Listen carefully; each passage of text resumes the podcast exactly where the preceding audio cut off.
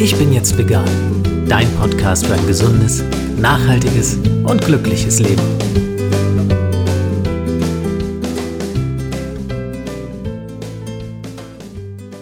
Hey und herzlich willkommen zum Ich bin jetzt vegan Podcast. Mein Name ist Jens Herrndorf und ich freue mich sehr, dass du auch in dieser Folge wieder dabei bist. Mein heutiger Gast ist von Haus aus Schreibtrainer und Journalist. Er arbeitete unter anderem für den Stern, die Financial Times Deutschland und Spiegel Online. Seine Leidenschaft gehört jedoch dem Schreiben von Kinderbüchern. Karl Klops, der coole Kuhheld, oder Schweinchen Schlau heißen seine Helden, deren Abenteuer so ganz und gar nicht in das übliche Kinderbuchschema passen wollen. Auf kindgerechte Art befassen sie sich mit Themen wie Tierschutz und veganer Lebensweise und stellen damit das sonst so allgegenwärtige Bauernhof-Idyll in Frage. Mit Frau und drei Töchtern, die er, wie er sagt, in jeder freien Minute bekocht, lebt er in Hamburg und es ist mir ein großes Vergnügen, ihn heute hier in meinem Podcast begrüßen zu dürfen. Herzlich willkommen, Udo Taubitz. Ja, hallo. Herzlich willkommen ebenso. Ich steige mal gleich ins Thema ein und würde gleich mal fragen wollen, wie deine Familie Pflanzenfreak, wie du sie mal so schön in einem Zeitartikel genannt hast, eigentlich zum Veganismus gekommen ist. Das war ja nicht unmittelbar deine Entscheidung. Ja, aber ich bin ein bisschen schuld. Ich habe nämlich meiner Frau einen Gutschein geschenkt für einen äh, Yoga-Workshop, Jivamukti Yoga. Und äh, da waren die Gurus aus New York hier in Hamburg. Und ähm, der ging so über drei Tage und am zweiten Tag kam meine Frau abends nach Hause, weinte bitterlich und sagte, sie ist ab sofort vegan. Die hatten nämlich nicht nur so Körperübungen gemacht, sondern auch ähm, über das Verbundensein des Menschen mit, mit allen anderen Geschöpfen ähm, geredet und ähm, hatten halt sehr empfohlen, doch sich pflanzlich zu ernähren. Und meine Frau hat das dann an dem Abend verkündet, ab sofort ist sie vegan. Und da ich bei uns der Koch bin in der Familie, dachte ich erstmal, Mist, äh, was jetzt? Ähm, ich kannte mich damit nicht besonders gut aus. Also vegetarisch waren wir vorher zwar auch schon, also ich habe zumindest vegetarisch gekocht, obwohl ich selbst nicht vegetarisch war. Und dann dachte ich aber, ich will jetzt nicht doppelt kochen und dachte, okay, probieren wir es mal aus. Dann war das erst ein bisschen schwierig mit dem veganen Kochen und nach ein paar Wochen war es ganz normal und dann sind wir alle dabei geblieben. Das muss ja auf deine Frau einen unmittelbaren Eindruck gemacht haben, also einen sehr äh, nachhaltigen Eindruck, was sie da zu sehen bekommen hat. Konnte sie dich dann sofort auch davon überzeugen oder hast du einfach so aus äh, ja, Experimentierfreude oder wie du sagst, vielleicht auch so ein bisschen äh, Faulheit gesagt, ich mache da mit oder warst du auch wirklich überzeugt in dem Moment? Ja, es schwangen, glaube ich, mehrere Sachen mit. Also erstmal war es schon ähm, die Faulheit, ehrlich gesagt. Dann war es auch ein bisschen Neugier, weil so das Wort vegan war damals noch so, uh, ähm, was ist das bloß? Irgendwie ein paar Verrückte und Verrückte mochte ich schon immer gerne. Und ähm, dann habe ich glaube ich, auch schon so ein bisschen im Hinterkopf so ein schlechtes Gewissen gehabt, weil ich hatte vorher natürlich auch schon gehört, dass es den Tieren in der Massentierhaltung meist nicht so toll geht. Und ähm, dann sagte meine Frau ja eben auch noch mal so ein bisschen die Argumente, warum es wohl besser wäre, vegan zu sein. Und das leuchtete mir auch ziemlich sofort ein. Und ähm, dann habe ich parallel noch angefangen zu lesen das Buch von Jonathan Safran Foer, ähm, Tiere essen. Und ähm, dann war irgendwie klar, ja, das alles andere ist eigentlich seltsam, sich nicht vegan zu ernähren. Und äh, ja, das griff dann so ineinander, diese verschiedenen Aspekte, und wir sind dann einfach dabei geblieben. Und ich war dann halt nach kurzer Zeit wirklich auch überzeugt davon, dass es das Richtige ist. Heute seid ihr beide Eltern von drei Töchtern und eure erste Tochter war damals schon auf der Welt und ich glaube drei Jahre alt, als ihr euch dazu entschlossen habt, vegan zu leben. Diesen Schritt kann man ja für sich als Erwachsener äh, ja rational nachvollziehen und äh, gute Gründe dafür finden und auch für sich allein verantworten. Aber ihr hattet damals oder habt sie auch immer noch eine Verantwortung für eure kleine Tochter. Und habt ihr euch in dem Zusammenhang dann Sorgen um die Gesundheit gemacht oder welche Gedanken gehen einem da durch den Kopf, wenn es darum geht, möglicherweise dann auch Kinder vegan zu ernähren? Ja, wir haben uns da schon ähm, Sorgen gemacht. Also wir haben ja dann ein bisschen rumrecherchiert im Internet. Wie ist es denn mit ähm, veganer Ernährung für Kinder? Und sind natürlich auf die Aussagen der Deutschen Gesellschaft für Ernährung gestoßen. Und die DGA, äh, DGE sagt ja ganz klar, vegan ist für Kinder ungeeignet. Das haben wir auch erstmal so halb noch geglaubt. Dann haben wir aber ein bisschen tiefer noch äh, geschaut und hatten dann auch die China Study, äh, glaube ich, in der Hand, wo dann sehr schnell irgendwie klar wurde, dass es doch nicht so ähm, problematisch ist hatten uns dann auch mit unserer Kinderärztin unterhalten, die wiederum sich auf die DGE bezog. Es war ein großes Hin und Her und dann hatten wir aber so das Gefühl erstmal, dass selbst wenn es nicht die perfekte Ernährungsform wäre, äh, dass es wahrscheinlich nicht ungesünder ist als das, was andere Eltern ihren Kindern geben. Denn die wenigsten Kinder in Deutschland sind ja perfekt ernährt. Also es gibt ja ganz viele eher Zivilisationskrankheiten, die Kinder haben aufgrund der Überversorgung mit tierischen Lebensmitteln. Und dann dachten wir, wir probieren es einfach mal aus und wir haben ein Auge drauf, wir lassen einen Bluttest machen nach einer Weile. Und genauso haben wir es auch gemacht. Hm, also auch unsere Große hat dann eben von Anfang an, also von dem Tag an, als wir vegan wurden, eben auch vegan gegessen, auch im Kindergarten und überall. Und es ging gut. Wir haben jetzt mittlerweile drei Kinder. Die große ist zwölf, mittlere neun und die kleine fünf. Alle drei sind pudelgesund, die Blutwerte sind top. Ähm, also besser kann es nicht sein. Und unsere, unsere Kinderärztin fragt dann immer, äh, habt ihr irgendwas gedopt oder so? Nein, wir ernähren sie einfach ausgewogen pflanzlich. Und das geht wunderbar. Eure beiden jüngeren Töchter, du hast es gerade erzählt, sind dann auch komplett vegan aufgewachsen und dann standest du irgendwann vor der Situation, beziehungsweise auch deine Frau, dass man ja den Kindern an, abends am Bett auch mal vorliest. Du hast dann und auch deine Frau Karin aus Büchern vorlesen müssen, die dann offensichtlich ja ein, äh, eine Situation, ein Bauernhof-Idyll vorgeben, gerade auch für kleine Kinder, das so ganz und gar nicht der Realität entspricht.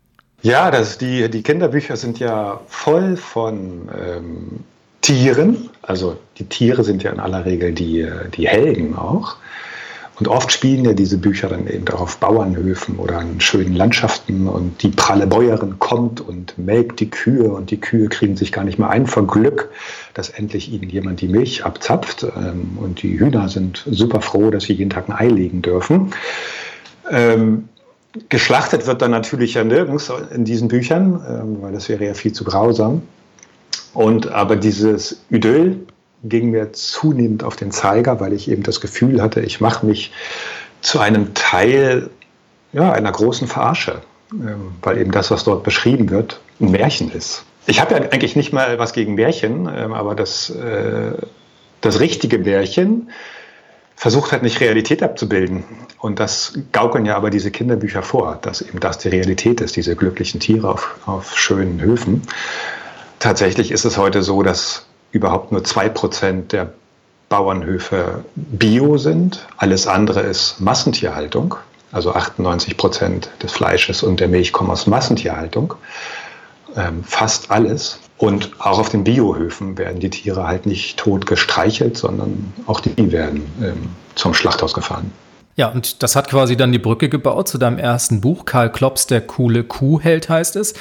Und die Inspiration dafür kam dir, als du auf dem Hof Butenland unterwegs warst und für Spiegel Online von dort berichtet hast. Das stimmt. Ich fing zu der Zeit an, so ein bisschen mir solche Themen zu suchen, um die vegane Idee auch zu stärken und hatte von Hof Butenland gehört. Ähm, das ist ein ehemaliger Milchbetrieb ähm, auf der Halbinsel Butjading. Und ähm, ich lernte da Karin und Jan kennen, die Bauern sozusagen, die ein paar Jahre davor beschlossen hatten, sie beuten jetzt die Kühe nicht mehr aus, sondern sie ähm, lassen die leben und lassen sie einfach in Ruhe und verdienen ihr Geld mit Ferienwohnungen. Und der Hof hat sich dann zu so einem Gnadenhof entwickelt, obwohl die selber nicht Gnadenhof sagen, sondern Kuhaltersheim, was ich schon mal sehr lustig fand. Und wir haben den Hof besucht und ich fand das total ähm, herzergreifend, wie die da mit den Tieren umgehen. Jedes Tier ist ähm, eine Person, das wurde mir da richtig klar. Sonst denkt man ja irgendwie, ja, eine Kuh ist wie die andere, aber dass jede Kuh wirklich eine Persönlichkeit hat und dass es da Freundschaften gibt unter den Kühen. Und auch, ähm, also jetzt nicht Feindschaften, aber dass manche die eine Kuh vielleicht die andere nicht so gerne mag.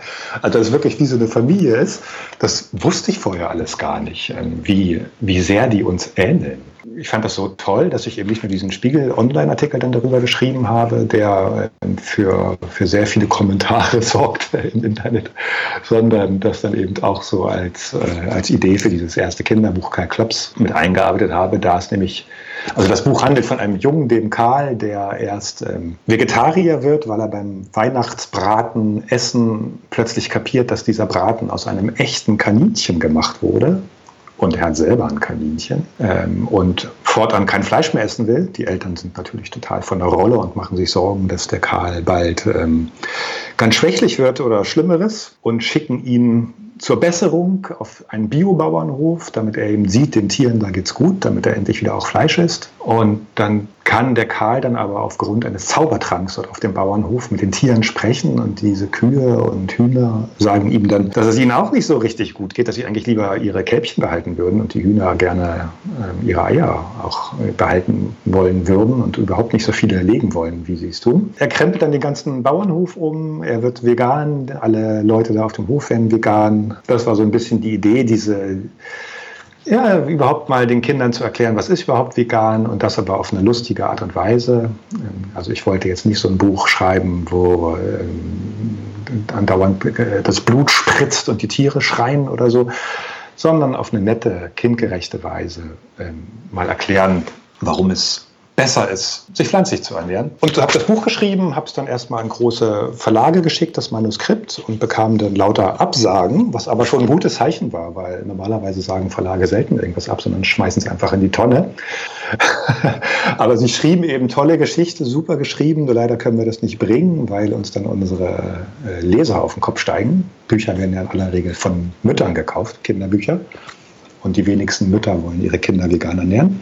Und dann habe ich aber das Buch so einem kleinen Verlag angeboten, der halt spezialisiert ist auf Tierrechtsthemen, dem Echo Verlag. Und innerhalb von wenigen Tagen haben die geantwortet, ja, wir machen dieses Buch. Und dann ging das super schnell und ähm, wurde dann auch ganz gut angenommen. Und deine Beharrlichkeit hat sich ausgezahlt. Du hast sogar einen Preis dafür bekommen. Peter hat dich ausgezeichnet. Ja, genau. Peter hat dann mir den, äh, wie heißt er nochmal, Progress Award zuerkannt für das tierfreundlichste Kinderbuch 2000.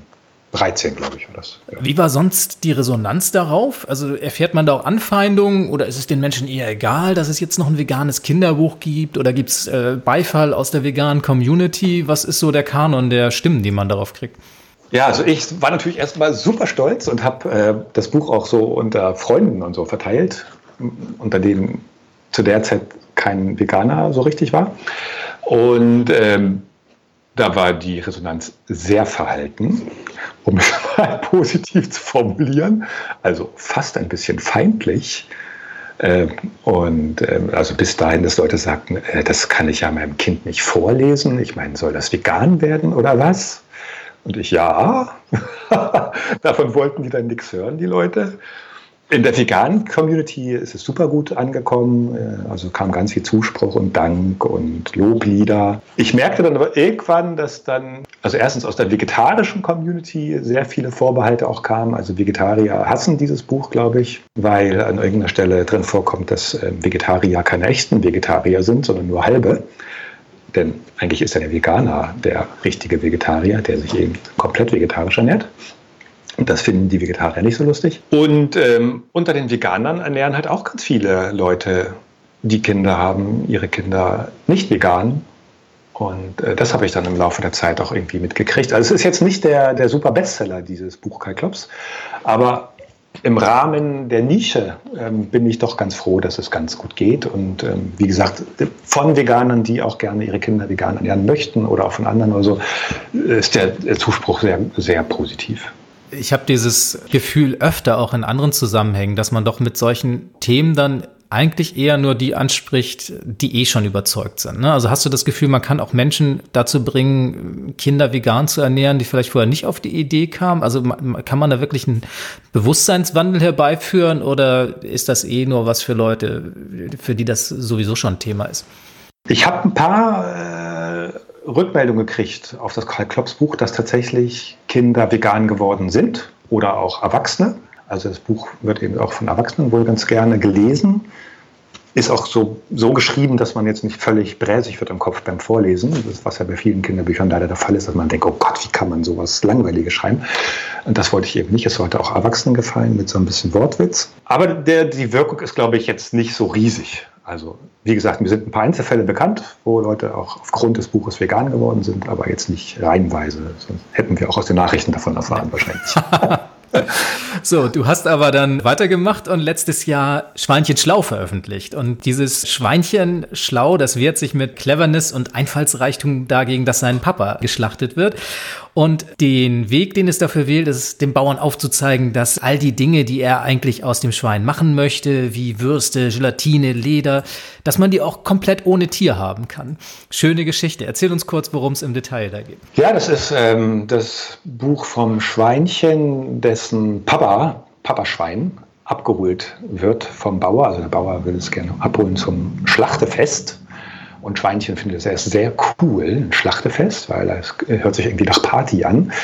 Dann bekommt er aber mit, dass ähm, wohl der Papa nicht mehr wiederkommen wird vom Schlachtefest und sagt dann, nee, nee, das geht ja nicht, ich will meinen Papa gern behalten. Und ähnlich wie Rumpelstilzchen bietet er dann dem Bauern dann einen Deal an und sagt, pass auf, äh, lass Papa hier, ich mache dir über Nacht ganz tolle Würste. Er hat natürlich erstmal überhaupt keine Ahnung, wie er das machen soll, das arme Schweinchen schlau. Oder eigentlich ist es ein S, es kann ein Junge oder ein Mädchen sein, ich weiß es eigentlich nicht genau. Also Schweinchen bietet einen Deal an und tatsächlich am nächsten Morgen brutzeln die äh, Schweinchenwürste auf dem Grill ganz ohne Schwein.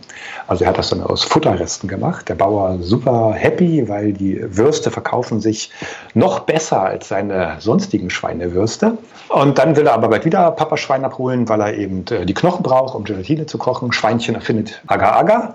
Und äh, später will dann der Bauer das, den Papa abholen, um, weil er die Haut braucht, weil er jetzt irgendwie das Leder verkaufen möchte. Und auch da ähm, ist Schweinchen aber dann sehr erfindungsreich. Und der Bauer hört dann eben auch auf mit der ganzen Geschichte, mit der, mit der Schweinemast, sondern sieht dann ein, dass es doch viel schöner ist, ähm, Freunde zu haben als Geld. Und das ist eine Geschichte, die noch stärker sich so an die ganz Kleinen richtet. Ähm, so ab drei oder vier kann man die, glaube ich, schon vorlesen. Ganz wunderschöne Bilder von Katharina Roth. Katharina Roth ist auch eine Tierrechtsaktivistin wirklich toll illustriert, sehr süß. Ja, da erfahren Kinder einfach nochmal, dass es eben für all das schon was gibt, dass man das wirklich nicht braucht, das Zeug vom Schwein. Gerade das finde ich spannend, weil es ja Alternativen aufzeigt. Und das ist ja oftmals auch ein Argument von der omnivoren Seite. Ja, es ginge ja nicht ohne. Ne? Also man mhm. bräuchte das Leder, man bräuchte die Gelatine, man bräuchte die Würste. Ich finde es auch ganz spannend, dass es halt ja auch, ja, gerade wenn man es dann möglicherweise auch als Erwachsener vorlesen sollte, einem auch das nochmal vor Augen führt. Ne? Ja, das stimmt. Und auch da kommen wieder jetzt Vorbehalte von Vegetariern, womit ich überhaupt nicht gerechnet habe. Ähm, aber ich habe halt diese Sache mit dem Leder drin und die Vegetarier wollen sich irgendwie ihr Leder nicht äh, nehmen lassen. Äh, ich weiß nicht warum. Also ich habe mittlerweile ganz tolle Schuhe äh, mit, aus Kunstleder, die super atmungsaktiv sind, die schick aussehen. Ähm, Tesla baut jetzt alle Neuwagen ohne Leder. Also es geht alles. Ananasleder, super spannend. Und trotzdem sind die Vorbehalte aber groß. Aber wir merken, alles ändert sich. Also das, worüber wir uns jetzt unterhalten, diese ganzen Alternativen, gab es eben vor acht, neun Jahren, als ähm, ich Veganer geworden bin, so noch nicht. Und es wird immer mehr und es wird auch immer normaler. Also ich bin da ganz zuversichtlich. Du hast es gerade gesagt, man macht sich mit diesen Büchern nicht unbedingt nur Freunde und auch wenn man seine Kinder vegan ernährt, ist es ja nicht so, dass man in seiner Umwelt unbedingt auf große Begeisterung stößt. Du hast es am eigenen Leib damals erfahren müssen, als du in der Kita deiner Tochter dafür geworben hast, vegane Kost einzuführen. Erzähl mir kurz, was war der Anlass dafür und wie waren die Reaktionen darauf? Ja, also ganz am Anfang unseres veganen Seins waren wir noch voller äh, Mission, Missionierungsdrang oder wie auch immer dieses Wort heißt ähm, und dachten, ja, jetzt muss sofort die ganze Welt vegan werden. Ähm, und wir hatten dann so einen Aushang gemacht mit so ein paar Argumenten, warum ja ähm, die pflanzliche Kost für die Kinder auch viel besser ist. Also wir haben da jetzt gar nicht uns auf die Tiere bezogen, sondern einfach diesen Gesundheitsaspekt und ähm, hatten gehofft, dass Eltern das irgendwie dann auch gut finden. Und ähm, der Zettel war dann aber ganz schnell ab und wir mussten uns wirklich wild beschimpfen lassen, dass äh, wir doch ähm, Körperverletzung äh, mit unseren Kindern betreiben und dass wir angezeigt gehörten und so weiter und so fort. Also es war dann überhaupt nicht mehr lustig. Äh, viele grüßten uns nicht mehr im Kindergarten und auch die Einladungen zu äh, Kindergeburtstagen und so nahmen rapide ab. Ist mittlerweile aber alles wieder besser geworden. Aber es ist schon erschreckend, wie emotional dieses Thema immer wieder ist. Ne? Ja, ja, Wahnsinn. Wobei damals viel schlimmer als heute. Das Wort vegan war damals wirklich noch vor acht Jahren oder so ein Schimpfwort. Heute hat man ja mitbekommen, dass es irgendwie auch ziemlich cool sein kann. Also, oder es ist cool geworden. Ganz viele Hollywood-Stars ernähren sich vegan oder auch Spitzensportler. Also heute finde ich es nicht mehr so problematisch. Und mittlerweile ist es tatsächlich so, bei unserer Jüngsten im Kindergarten, wenn da Kindergeburtstage gefeiert werden, bringen sogar manchmal die ganz normalen Kinder ähm, veganen Kuchen für alle mit. Also super. Es geht echt voran. Nichtsdestotrotz ist es ja so, wenn man seine Kinder vegan ernährt, hört man oftmals von omnivoren Eltern, dass man seine Kinder ja bevormunden würde und es ihnen vorenthalten würde, sich frei für eine Ernährungsform zu entscheiden. Wir hatten diese Debatte auch kurz gestreift, als wir uns neulich auf dem veganen Straßenfest in Hamburg kennengelernt haben. Und da hast du ja eine ganz dezidierte Meinung zu. Ja, die habe ich. Also mit diesem die Kinder entscheiden lassen. Ich finde das sehr schwierig. Und ich wundere mich auch ein bisschen über diese Diskussion, weil ich kein Elternteil kenne, was seine Kinder frei entscheiden lässt, was es essen möchte. Also Eltern gehen in den Supermarkt und treffen die Entscheidung für ihre Kinder. Im normalen deutschen Supermarkt gibt es ungefähr 10.500 Artikel. Von diesen 10.500 Artikeln kaufen die Leute vielleicht 100 oder so, ich weiß nicht, vielleicht sogar noch weniger. Man hat ja so meistens seine Sachen, die man so kauft. Das heißt, auch die normalen Menschen enthalten ihren Kindern ungefähr 10.400 Artikel, die es im Supermarkt gibt, vor. Also da fängt es schon mal an, ähm, dass die Kinder auch nicht frei entscheiden, sondern Kinder essen das, was ihnen ihre Eltern vorsetzen. Und die Eltern setzen meist den Kindern das vor, was ihnen vorgesetzt wurde, was sie kennen. Ähm, also da geht schon mal ganz viel an Auswahlmöglichkeit verloren. Und dann ist es auch noch so, ich meine, welches Elternteil lässt denn die Kinder entscheiden, ob sie mit zehn rauchen wollen oder nicht? Auch das ist eher so ein bisschen verpönt oder ob sie Bier trinken wollen. Also wir Eltern bestimmen doch eigentlich andauernd, was unsere Kinder ähm, zu sich nehmen und was sie machen sollen. Das ist ja auch richtig so, weil ähm, Kinder das noch gar nicht so können. Die haben auch die Informationen gar nicht. Und ich denke, wenn man jetzt auch den Kindern die Informationen an die Hand gibt, oder geben würde, was es zum Beispiel mit, mit Fleisch und Milch und so weiter, mit Eiern auf sich hat, wie die produziert werden, gäbe es, glaube ich, kaum ein Kind, das das weiterhin essen würde. Insofern haben die Kinder der normal essenden, in Anführungszeichen, essenden Menschen auch gar nicht so sehr die Wahl, ähm, sondern sie nehmen das, was ihnen hingesetzt wird. Und das ist bei unseren Kindern auch so. Die essen das, was wir ihnen hinstellen. Es ist aber nicht so, dass wir jetzt dann nur ähm, einen Würfel Tofu hinlegen und das war's, sondern auch unsere Kinder haben die gleiche Auswahl an Menge wie wahrscheinlich alle anderen Kinder, denn bei uns gibt es ja auch ganz verschiedene Sachen. Es gibt Nudeln, es gibt Reis, es gibt Tofuwurst, es gibt den Käse, äh, also pflanzlich natürlich, es gibt den Kokosjoghurt, es gibt das Sojaeis. Also wir haben ganz viel im Kühlschrank, ganz viele verschiedene Sachen, so wie jede andere Familie auch, nur dass bei uns im Kühlschrank eben alles pflanzlich gemacht wird und, ähm, oder aus Pflanzen gemacht ist und die Kinder auch satt werden und froh sind und alles wunderbar. Nichtsdestotrotz gibt es ja als vegane Familie dann doch mal Momente, die so ein bisschen schwieriger sind. Also ich denke da so klassisch an das Eis im Freibad ja, oder den Burger beim Kindergeburtstag. Mhm. Wie geht man damit um? Also kann man dann nur erklären, kann man um Verständnis werben oder ist es mittlerweile bei euch schon so selbstverständlich geworden, dass die Kinder sagen, ja klar?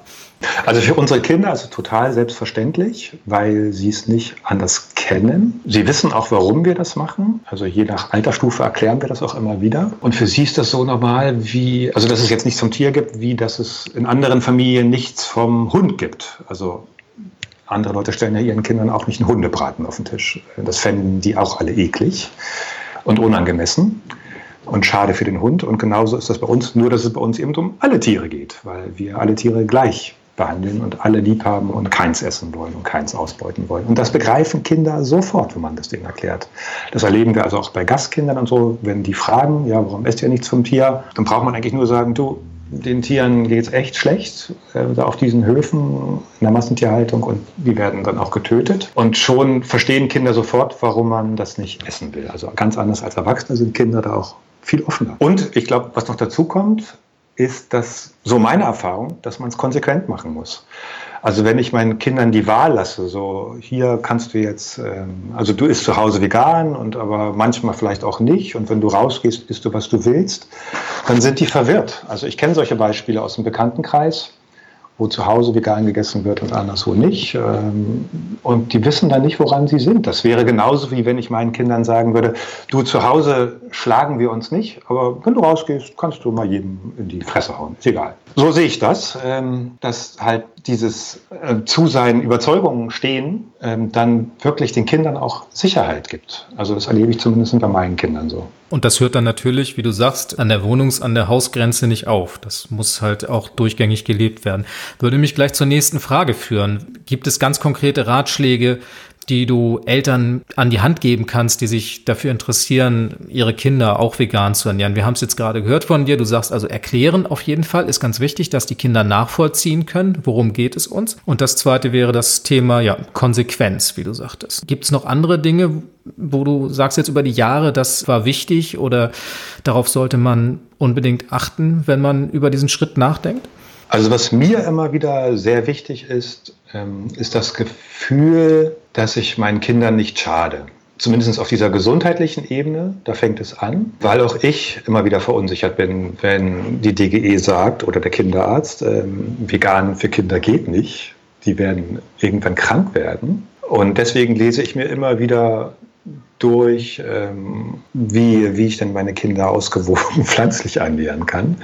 Und das ist eigentlich ja ganz einfach. Ähm, also wenn es so um Eisen geht und so, eben Vollkorngetreide und ähm, Hülsenfrüchte oder dass man eben das Kalzium aus der Kuhmilch sogar eigentlich schlecht verarbeiten kann, dass es also gar nicht so die tolle Kalziumquelle ist sondern dass es viel besser ist, Nüsse zu essen und Brokkoli zu essen ähm, oder irgendwelche Mineralwässer, wo Kalzium drin ist. Also für mich selber klar zu haben, das ist gesund, das ist für mich schon mal sehr wichtig. Und auch ähm, diese, diese moralischen Aspekt des Tierschutzes oder Tierrechte, da bin ich sowieso immer klar, das habe ich immer parat, so dass ich mich selber sicher fühle. Denn nur wenn ich mich selber sicher fühle, kann ich auch die, den Kindern Sicherheit geben. Dann, was uns immer sehr hilft, ist, ähm, den Kontakt zu suchen zu anderen veganen Familien, also vorzugsweise eben auch zu Familien, die ihre Kinder vegan ernähren oder das zumindest versuchen. Auch das hilft immer sehr, der Austausch, dass man eben auch nochmal sich so gegenseitig ein bisschen ausheulen kann, wenn es